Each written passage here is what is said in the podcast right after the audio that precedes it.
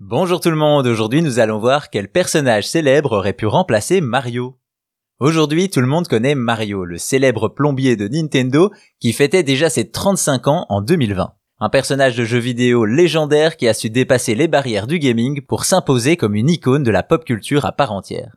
Tant de produits dérivés et surtout tant de jeux vidéo, tous marqués fièrement du nom de la mascotte de Nintendo, Mario. Cependant, ceci aurait pu s'appeler autrement car Mario a bien failli ne jamais voir le jour. S'il y a bien un nom légendaire dans le panthéon du gaming, c'est celui de Shigeru Miyamoto. Au-delà de Mario, il est le créateur de licences iconiques comme Zelda, Donkey Kong ou encore Star Fox. Pourtant, à l'origine, il n'avait pas l'intention de créer Mario. Nous sommes en 1981 et Miyamoto commence à créer ce qui deviendra un des jeux les plus cultes de tous les temps. Mais ça, il ne le sait pas encore et il se lance dans ce projet pour concevoir un jeu dédié à Popeye. Oui, le célèbre marin accro aux épinards, on est bien loin du plombier moustachu. Le chantier commence et une première version du jeu voit le jour adaptée d'un épisode de Popeye. Dans ce jeu, le joueur incarne Popeye qui tente de sauver Olive, sa promise, dans un immeuble en construction.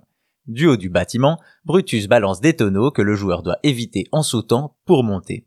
Rassurez-vous, si ça vous rappelle quelque chose, c'est normal. C'est alors qu'un problème de taille arrive. L'accord de licence avec les ayants droit de Popeye s'arrête, obligeant Nintendo à changer ses personnages.